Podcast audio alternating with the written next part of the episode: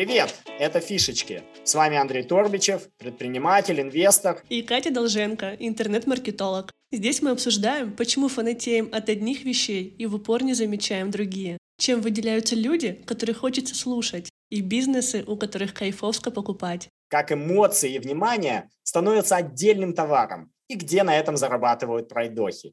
Говорим о нестандартных ходах, которые вам пригодятся. Или нет.